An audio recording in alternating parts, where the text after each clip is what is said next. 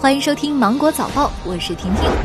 全国发改卫生系统电视电话会提出，指导各地有效调动疾控中心、医疗机构、第三方机构等检测力量，提高新型冠状病毒感染的肺炎诊断效率。国务院农民工工作领导小组办公室近日印发通知，要求各地落实属地责任，扎实做好相关工作，引导农民工安全有序返程。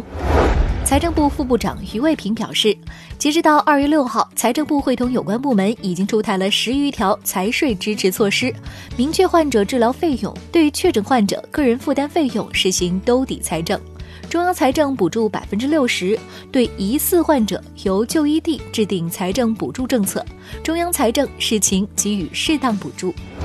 文旅部决定向旅行社暂退百分之八十旅游服务质量保证金，以支持旅行社积极应对当前经营困难。商务部要求各级商务主管部门要积极支持具备疫情防控条件的商贸企业，包括批发市场、超市、便利店、社区菜店等，尽快恢复营业。国家邮政局市场监管司副司长侯延波表示。目前部分地区实施了封闭式管理，不允许快递员进入，大大降低了投递的时效。侯延波表示，病毒通过快件传播风险极低，呼吁各地给快递小哥开方便之门，设置有智能快件箱的单位，允许快递员进入；未设置智能快件箱的单位，可以划定特定区域供快递员收投快件。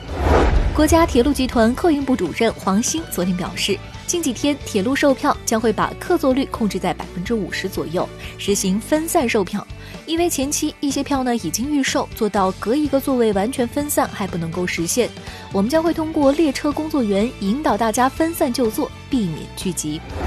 上海出台疫情防控相关决定，个人隐瞒疫情将列入征信黑名单，明确了个人有隐瞒病史、重点地区旅游史。与患者或疑似患者接触时，逃避隔离、医学观察等行为，除了依法严格追究相关法律责任之外，有关部门还可以将其失信信息依法归集到上海市公共信用信息平台，并采取惩戒措施。华南农业大学昨天宣布，最新研究表明，穿山甲为新型冠状病毒潜在中间宿主。通过对病毒的基因组分析。发现分离的病毒株与目前感染人的毒株序列相似度高达百分之九十九，研究结果对本次疫情的源头防控具有重大意义，为野生动物管控的相关政策调整提供了科学依据。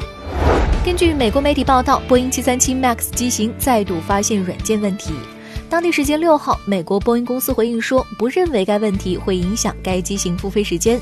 波音公司表示，公司呢是在测试737 MAX 最新软件时发现该问题的。该问题与飞机的控制计算机输入有关，公司将会对显示时间过长进行修正。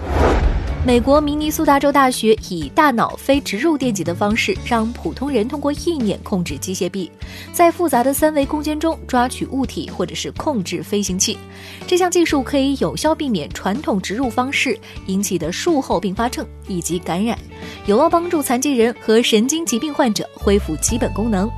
那好了，今天新闻就这样了，我们明天见。